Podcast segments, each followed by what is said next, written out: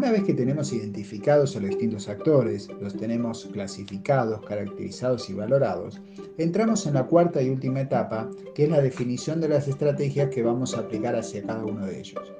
El objetivo va a ser el de prevenir situaciones indeseadas que provoquen demoras o cambios perjudiciales o impactos negativos en la concreción del proyecto, al mismo tiempo que vamos a intentar potenciar aquellas fuerzas a favor del mismo. La gestión de los diferentes actores tiene que buscar un equilibrio entre los múltiples y muchas veces opuestos intereses, de modo de minimizar el riesgo de que el proyecto fracase por la acción de aquellos grupos que están en contra del mismo. Pero todo este proceso lo debemos realizar sin perder nunca de vista el objetivo general. El análisis realizado en el paso 3 permite orientar la definición de las estrategias. Por ejemplo, si hemos escogido como modelo de valoración la matriz poder-interés, podemos definir entonces cuatro estrategias básicas, una para cada uno de los cuatro cuadrantes que quedan conformados, como podemos ver en la imagen en pantalla. El cuadrante bajo poder, bajo interés, que se puede observar en color amarillo, describe la estrategia de esfuerzo mínimo. Esta estrategia consiste en un sistema de vigilancia que permite asegurarse que ni el interés ni el poder hayan cambiado, ya que si sí fuera, debería cambiarse la estrategia. En el ejemplo dado del proyecto vial de variantes hacia localidades, esta sería la estrategia que deberíamos aplicar hacia los usuarios automovilistas o hacia las empresas constructoras y concesionarias. El cuadrante bajo poder, alto interés, que se ve en color rojo, se caracteriza por las estrategias denominadas estrategia de mantener informados. Esta estrategia establece que dado el alto interés que tienen los actores, la mejor estrategia es mantenerlos constantemente informados y establecer canales de escucha hacia sus intereses pero no es necesario incorporar procesos de negociación con ellos. En el ejemplo dado, serían las estrategias a aplicar hacia la población del área de influencia y hacia las organizaciones sociales contrarias al proyecto. El cuadrante alto poder, bajo interés, que se observa en color salmón, se caracteriza por la estrategia de mantener satisfechos. Es el caso de aquellos actores que no perciben ninguna amenaza por causa del proyecto, pero tampoco son grandes beneficiarios del mismo y por lo tanto tienen poco interés. En este caso, la estrategia consiste en estar atento para que cualquier cambio que se implemente en el proyecto no modifique esta situación, de tal modo que no pasen a ser opositores. En caso que esto no pueda evitarse, se deberá pasar hacia una estrategia de actores clave que vamos a ver posteriormente.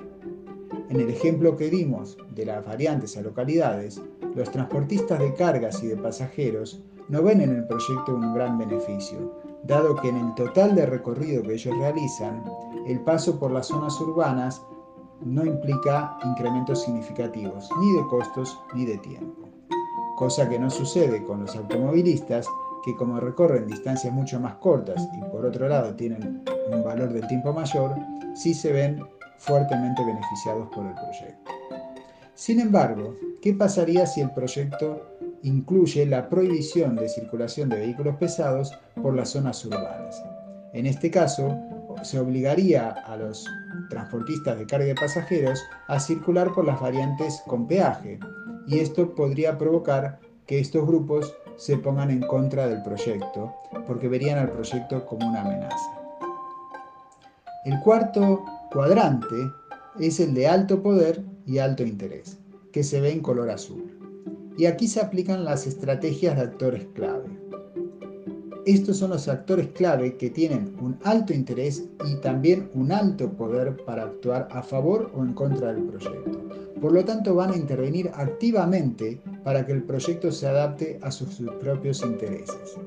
En este caso son cruciales las actividades y las habilidades de coordinación y negociación, para poder llegar a acuerdos que satisfagan a todas las partes sin perder de vista el objetivo general del proyecto.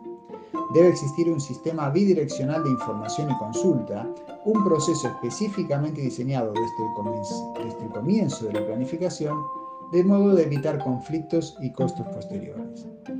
Por ejemplo, en el caso de las variantes a localidades, Los actores claves serían el partido político gobernante, el Ministerio de Obras Públicas, los municipios afectados y los comerciantes de las localidades para las cuales se van a construir variantes. Al interior del gobierno tendría que entonces haber una adecuada coordinación y acuerdo entre todos los organismos participantes, ya sea directa o indirectamente al proyecto, pero también entre los estamentos políticos y técnicos o entre los decisores de políticas y los ejecutores de la misma. Deberá también negociarse con los municipios y los comerciantes para acordar algunas características del proyecto y de su forma de implementación, de modo de mitigar aquellos perjuicios que pudiera ocasionarles y potenciar aquellos aspectos que les pudiera beneficiar. El seguimiento y la gestión constante de los actores es una tarea de suma importancia, ya que el contexto es dinámico y los intereses y la capacidad de influencia de los diferentes actores puede ir cambiando en el tiempo, entre otras cosas por el avance mismo del proyecto. Por ejemplo, las empresas concesionarias, que antes de la licitación pueden tener bajo poder y bajo interés, desde el momento que el contrato se les adjudica, pasan a ser actores clave y la estrategia hacia ellas deben ser totalmente diferente a la aplicada al inicio del proceso. Aquellos actores pertenecientes a los cuadrantes de alto interés son hacia los que se debe orientar un proceso de información y consulta, en los que los actores tomen una actitud participativa acorde con su relevancia y con su poder. En este sentido, existen muchos métodos que pueden utilizarse, y no, es, no hay uno mejor que el otro necesariamente, ya que la elección correcta dependerá de las características de cada proyecto, de las instituciones intervinientes y de los interesados. Lo importante es que estos métodos participativos estén adecuadamente diseñados, que se apliquen desde el inicio del proceso de planificación y que sus resultados sean utilizados efectivamente para el mejoramiento de los proyectos.